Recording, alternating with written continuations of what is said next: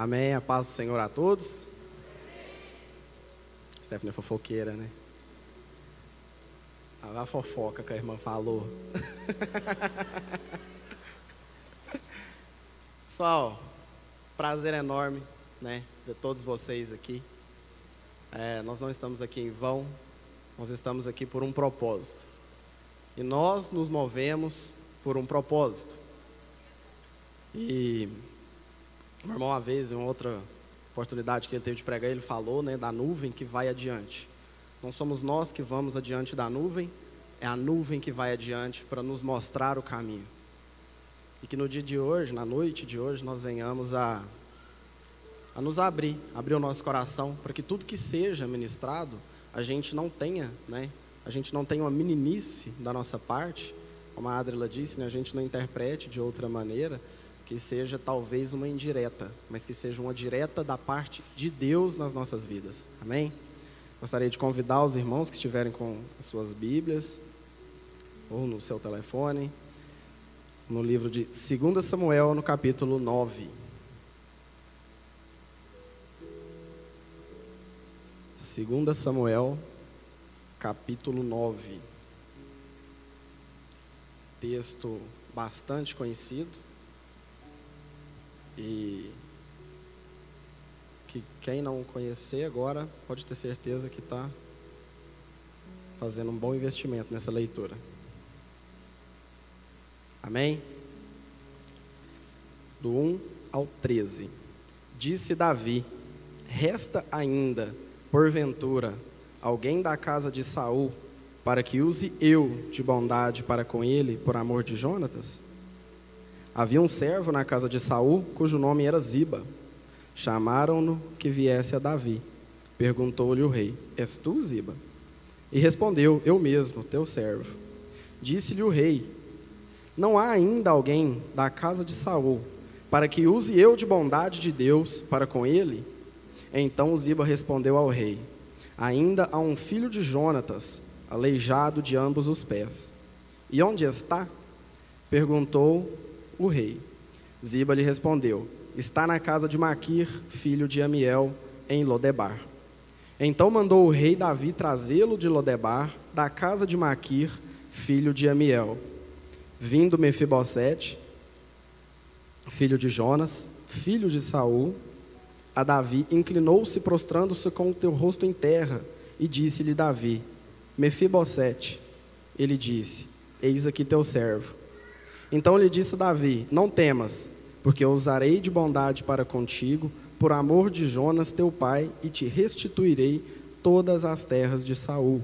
Teu pai e tu comerás pão sempre à minha mesa. Então se inclinou e disse: Quem é teu servo para teres olhado para um cão morto, tal como eu? Chamou Davi a Ziba, servo de Saul, e disse: Tudo que pertencia a Saul e toda a sua casa dei ao filho de teu senhor. Dai ao filho de teu senhor. Trabalhar-lhes-ás, pois, a terra, tu e teus filhos e teus servos, e recolherás o fruto para que a casa de teu senhor tenha pão que coma. Porém, Mefibosete, filho de, de teu senhor, comerá pão sempre à minha mesa. Tinha Ziba quinze filhos e vinte servos. Disse Ziba ao rei: Segundo tudo quanto o meu senhor o rei manda a seu servo, assim o fará. Comeu, pois, Mefibosete à mesa de Davi, como um dos filhos do rei. Tinha Mefibosete um filho pequeno, cujo nome era Mica. Todos quanto moravam na casa de Ziba eram servos de Mefibosete. Morava Mefibosete em Jerusalém, porquanto comia sempre à mesa do rei. Ele era coxo de ambos os pés. Alguém aqui já tinha ouvido essa mensagem, essa palavra, esse texto? Alguns sim. Esse livro, ele vai, essa parte do livro, ele vai contar a história de Mefibosete, um rapaz que tinha uma descendência real. No capítulo 31, do verso 1 ao 6, vai contar a história de Saul em uma guerra contra os filisteus, e nessa guerra contra os filisteus, Saul morre. E infelizmente, Jonas também. Então, na morte de Jonas, no capítulo 4, no versículo 4, A Bíblia vai contar que o filho de Jonas, que seria esse Mefibosete, então ele com cinco anos de idade, a sua babá, diremos assim, quando ela descobre que o seu pai e o seu avô era morto, ela então se apressa, pega esse menino, sai correndo para poder escondê-lo. Porque na cultura da época havia aquela questão de que o próximo rei mataria toda a descendência do rei antigo para que não tenha que disputar tronos futuramente. E então, um, uma desgraça acontece. No meio a tanta correria, aquela mulher deixa o menino cair. E ele cai. E fica aleijado de ambos os pés. No capítulo 4, a história vai falar que no meio da correria que isso aconteceu. E muitas vezes a gente fica se perguntando, né? Nossa, como tragédias acontecem, como coisas ruins acontecem. E uma das coisas que eu quero trazer para você para mim, até mesmo para você essa noite, é que coisas ruins vão acontecer. Nós não estamos, estamos isentos de coisas ruins. Porém, esse menino ele carregava uma promessa. Uma promessa feita há muito tempo por Davi para o seu pai Jonas, que falava, que pediu na verdade, que quando ele, se acontecesse qualquer coisa com ele, que Davi, quando fosse rei, cuidasse da sua família. Eu não sei como você chegou aqui nessa noite. Eu não sei como está o seu pensamento. Eu não sei realmente a vida de cada um. Essa frase é muito clichê, realmente. Não tem como saber. Não tem espírito de adivinhação na igreja. Mas a questão é: todos nós carregamos uma promessa. Todos nós carregamos uma promessa, e talvez assim como aquele menino, não importa como você chegou, talvez aleijado de ambos os pés, talvez decaído, talvez triste, talvez olhando até mesmo o que se perdeu, além da promessa que você carrega, você tem sangue real. Você tem sangue real. Eu não sei se isso te diz alguma coisa, mas para mim isso é muito importante. Você tem sangue real.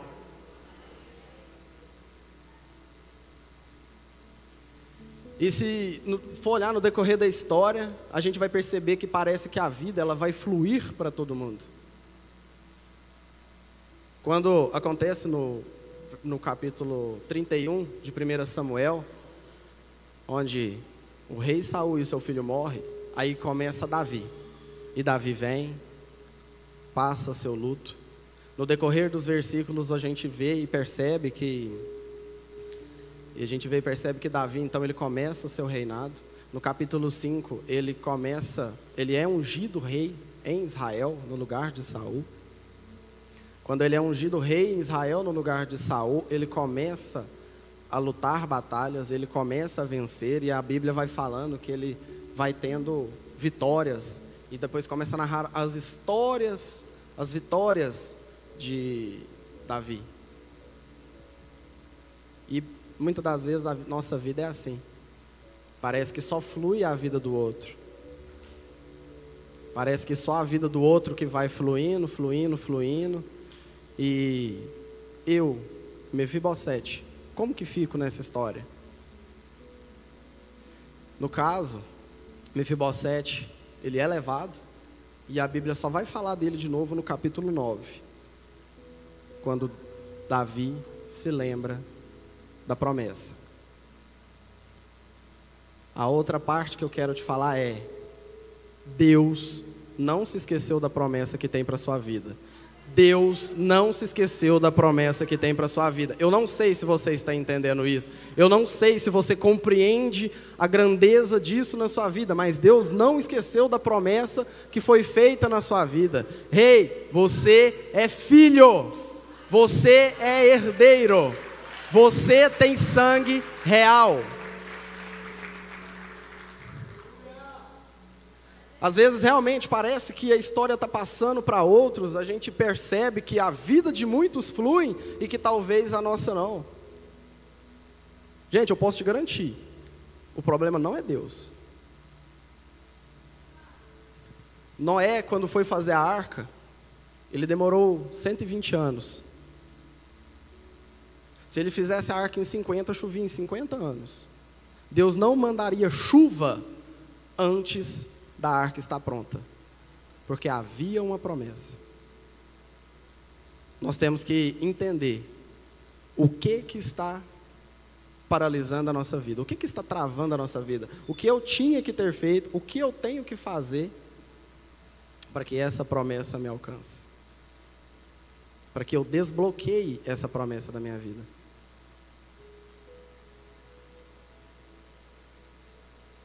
Havia uma aliança para honrar aquele menino. Eu não sei se você entende, mas há uma aliança nesta noite para honrar cada um de vocês. Porque do mesmo jeito que cada um de vocês se dispuseram a vir, Deus está aqui. E Ele sabe o que cada um precisa. Ele sabe o passar de cada um, dia após dia. E então o rei ele pergunta no capítulo 9, que é o texto que nós lemos, se há alguém para que ele pudesse usar de misericórdia. E Ziba responde: há um aleijado. Então Ziba responde que há um aleijado. E na hora que eu li esse texto, eu fiquei tipo, cara, ele perguntou se tinha alguém. Ele não perguntou a situação da pessoa ou onde ela morava. E ele vai falar: ah, um aleijado. Está na casa de Maquir, filho de Amiel, em Lodebar, aleijado de ambos os pés. Ei, o seu nome, ele vai sair em algum lugar. Isso é fato. Alguém sempre vai falar de você. E provavelmente, esse alguém vai falar e vai lembrar de algo ruim que talvez você possa ter tido, um passado ruim, uma orfandade que você tenha passado. Aquele, aquele é o sem pai. Aquele, aquele é o que não teve nada. Esse é o que não estudou, esse é o que poderia ter feito mais. Mas a pergunta do rei é: há alguém ele não está escolhendo pessoas. Ele não escolhe pessoas. Ou seja, você é apto para Deus, independente do que tenha acontecido. Deus, Ele quer te usar, Ele vai te usar e Ele vai te encontrar, independente da situação que você esteja passando, de onde você esteja, Ele vai te encontrar. E no decorrer do texto, ele já diz onde está, e ele fala: está em Lodebar. Para quem não sabe, Lodebar é uma, a tradução de Lodebar é a cidade do esquecimento, é o lugar onde talvez ninguém queria estar. Eu fico imaginando, talvez aquele menino com cinco anos de idade, quando é levado, depois de ter se acidentado, uma dor enorme, perdeu o pai, perdeu o avô. Talvez é a última visão que ele estaria tendo do reino, do castelo. Talvez seria o último lugar que ele iria. E então ele se refugia em Lodebar. Ele é levado para lá. Algumas vezes nós nos encontramos por situações a quais nós somos levados. Não é da nossa escolha e nós temos que aceitar. Nós somos, às vezes, levados para Lodebar a cidade do esquecimento, lugar arenoso, deserto, lugar onde talvez você não prospera. Só que o que eu quero te dizer nesta noite, com grande convicção, é que você não pertence a Lodebar. Lodebar não faz parte da sua história. Você não é de Lodebar.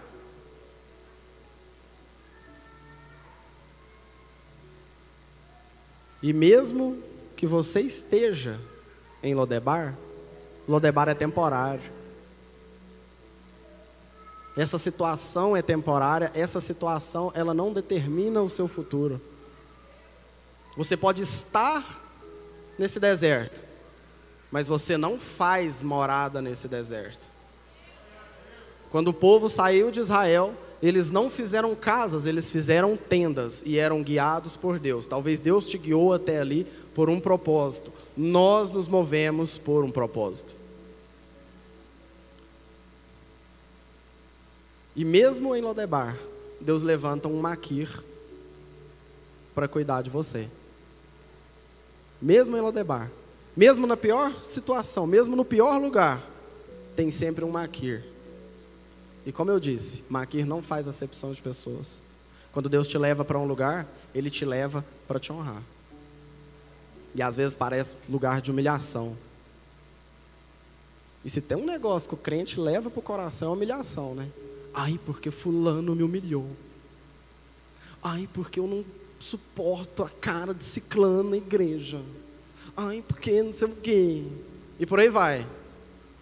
É tanto ai você acha que você não tem que levar para a igreja, você tem que levar para o hospital. Tanto, ai, mas o fulano, ai, mas o ciclano, ai, mas não sei o quê.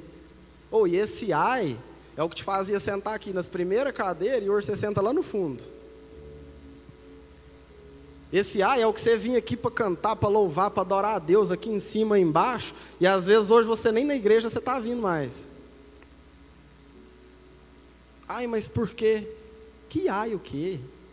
Agradeça a Deus o que Deus tem colocado na sua vida, porque mesmo em Lodebar Ele tem levantado um maquir para te alimentar, para cuidar de você, até que o seu aba venha, até que o Pai venha. Ei, eu não sei o que você está fazendo aqui, se você não está entendendo. O que eu sei que eu posso afirmar para você é que o aba, Deus, tem uma aliança, Ele tem uma promessa. E não importa a situação que você se encontra, o que importa é que, independente dos pés quebrados, você está vivo. Você está vivo. Dê graças ao que Deus tem feito. Ai, mas o irmão me olhou diferente. Ah, eu passei lá e não me cumprimentou. Você cumprimentou o irmão? Você também não cumprimentou, né? Geralmente, é, dificilmente a pessoa fala oi para mim, às vezes eu estou na rua nem conheço. Às vezes nem é para mim, é para o cara que está de lá, e eu, opa, e o outro de trás, opa também. E por aí vai. Seja grato, dê graças. Sabe o tamanho do deserto? Desculpa falar, gente, mas é o tamanho da língua. Quanto mais você começa a murmurar. Teve um povo na Bíblia que murmurou 40 anos. Foi até a geração deles acabar, Deus ter que levantar Josué, para Josué levar esse povo, por quê? Porque havia uma promessa. E a promessa, a promessa se cumpre. A promessa vai se cumprir. Porque ela não depende de você, ela não depende de mim. Eu sou falho. Mas eu posso adiantar essa promessa.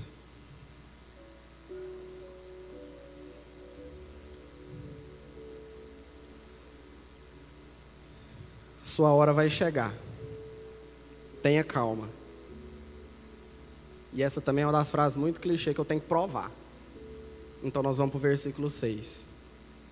Que diz: Vindo Mefibosete, aquele menino aleijado, que ninguém dava nada por ele. Não, porque hoje eu quero falar com essa classe. Sabe aqueles que ninguém dava nada por eles? Que às vezes é nós mesmos? Que nós mesmos dá nada por nós mesmos? É porque Ô, oh, vamos cantar? Não. Não dá não. Ô, oh, vamos para o culto? Não. Ouço, não dá. Eu, eu não, não sou bom o suficiente. Não, se fosse bom, você estava aqui não. Deus já tinha te levado para pertinho dele ali, ó. Nossa, esse é bom demais. Vai ficar comigo aqui, ó. Mas nós estamos buscando essa perfeição para ficar ao lado dele. E então no capítulo 6 diz: Vindo Mefibosete, filho de Jonatas, filho de Saul, a Davi, inclinou-se, prostrando-se com o rosto em terra. Disse-lhe Davi: Mefibosete. Ele disse: Eis aqui teu servo. Gente, a Bíblia ela é interessante porque geralmente quando alguém importante chama pelo nome, é porque ele conhece. A Bíblia vai falar que Deus já te conhecia ainda substância informe no ventre da sua mãe. Ei, não sei se você está entendendo, mas o que Deus quer dizer essa noite é que hoje Ele te chama pelo nome. Assim como Ele te chamou antes mesmo de você ter nascido, antes mesmo da sua mãe te conceber, antes mesmo de saber que ela estaria grávida, Deus já te chamava pelo nome, Ele já tinha escrito a sua história, Ele já tinha feito uma aliança, Ele já tinha determinado a promessa sobre a sua vida, que eu creio que vai se cumprir.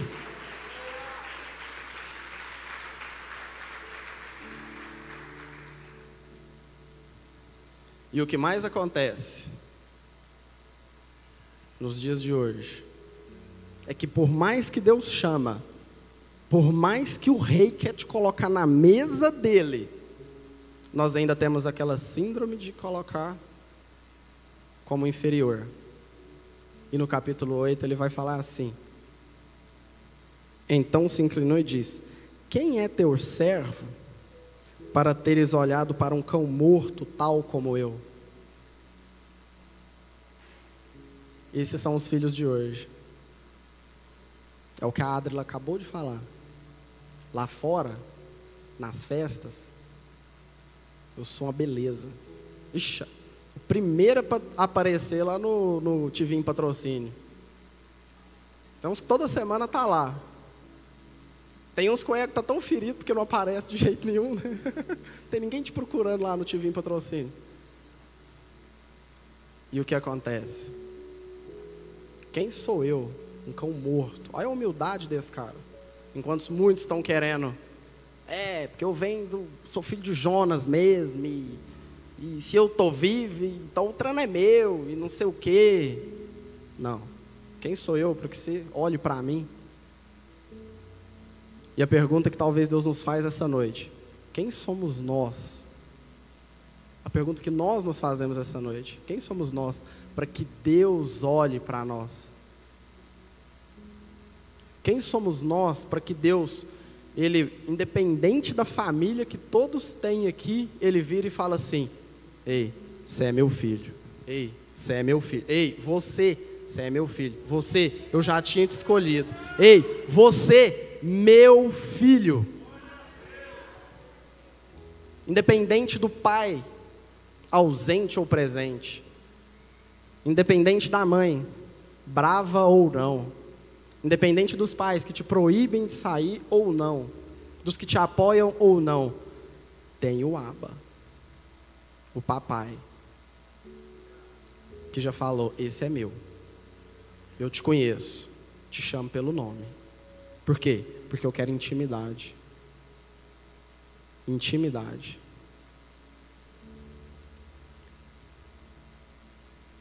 E hoje, a palavra vai para esses mefibosetes, esses filhos que talvez foram esquecidos, que talvez não era tão popular, porque ser popular deve ser bom, né? Nunca foi. Como é que é, Adra? Esses que têm poucas virtudes, tem gente que tudo que põe a mão é a beleza, né? E tem nós, que às vezes não sabe muita coisa assim, né? Tem aqueles que nunca ganhou um parabéns dos professores. Aqueles alunos de destaque. Meu irmão tem uma caixa lá. aqueles que ficaram no anonimato. Sabe aqueles filhos do anonimato? Aqueles que é bonzinho demais que o povo vai lá e pisa. Eu não sei se você se enquadra nessa, nessa classe.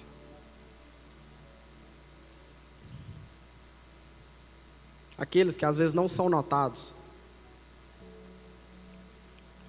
Vai para essa classe de cristão que às vezes se julga fraco, incapaz, aleijado dos pés, que talvez por uma queda você não senta mais na primeira cadeira. Talvez por uma queda você já não tenha a mesma frequência que você foi nos cultos. Talvez por uma queda você travou alguma parte importante da sua vida. Às vezes aquela queda te impossibilitou de caminhar.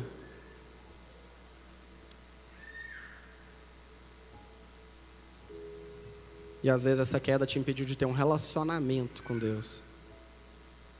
Às vezes importando com o que o outro vai falar. A sua queda acabou te afastando do Pai. Só que hoje Ele te chama pelo seu nome. Hoje Ele te chama nesse altar. E a Bíblia vai, a Escritura vai dizer que no final, que no final, Davi, o rei, trouxe ele, não importa. Ele ficou mais de 20 anos em Lodebar. E não importando o tempo, que nós temos que respeitar o tempo. Uma borboleta, uma lagarta, ela não vai orar para ela virar borboleta do dia para a noite. Ela tem todo um processo. E é esse processo que te transforma em quem você vai ser um dia. Que esse processo não venha a ser tão dolorido por causa das nossas cabeçadas né, que a gente tem que dar. Que a gente venha aprender as luzes das Escrituras, da Bíblia, com as revelações que Deus nos traz. O quão intenso e maravilhoso é vivenciar aquilo que Deus separou para cada um de nós. Cada um tem uma vida completamente diferente da do outro. Não tem como você medir a vida de um com a régua do outro. Ah, mas Deus está abençoando o cara ali. Ah, mas o fulano. Ah, mas o ciclano. Cara, Deus tem uma história perfeita escrita para você. Perfeita escrita para você. Eu fico imaginando todos os filhos do rei sentados para jantar. Estava lá, Absalão, Salomão, Tamar, o próprio Davi. Aí quando a fé vem, uma bengalinha,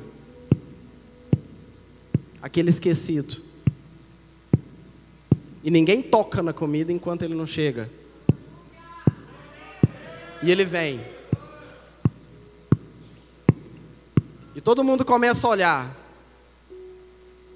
Aí vem aquele, o esquecido, aquele que se comparou a um cão morto. Mas aos olhos do rei, ele é herdeiro, ele é filho. Ei, não importa a sua dificuldade, Deus hoje te levanta para a sala do rei, para se sentar na sua cozinha, na sua sala de jantar e ceiar com ele. Eis que ele está à porta e bate. Apocalipse 3:20. Se você ouvir e abrir a porta, ele ceará com você e você com ele. Nós temos que estar alinhados para ouvir o toque dele. Para que você, filho, ouça o toque dele e abra. Eu quero pedir para apagar um pouco das luzes. Todos se coloquem sobre os seus pés. Pedir o pessoal da intercessão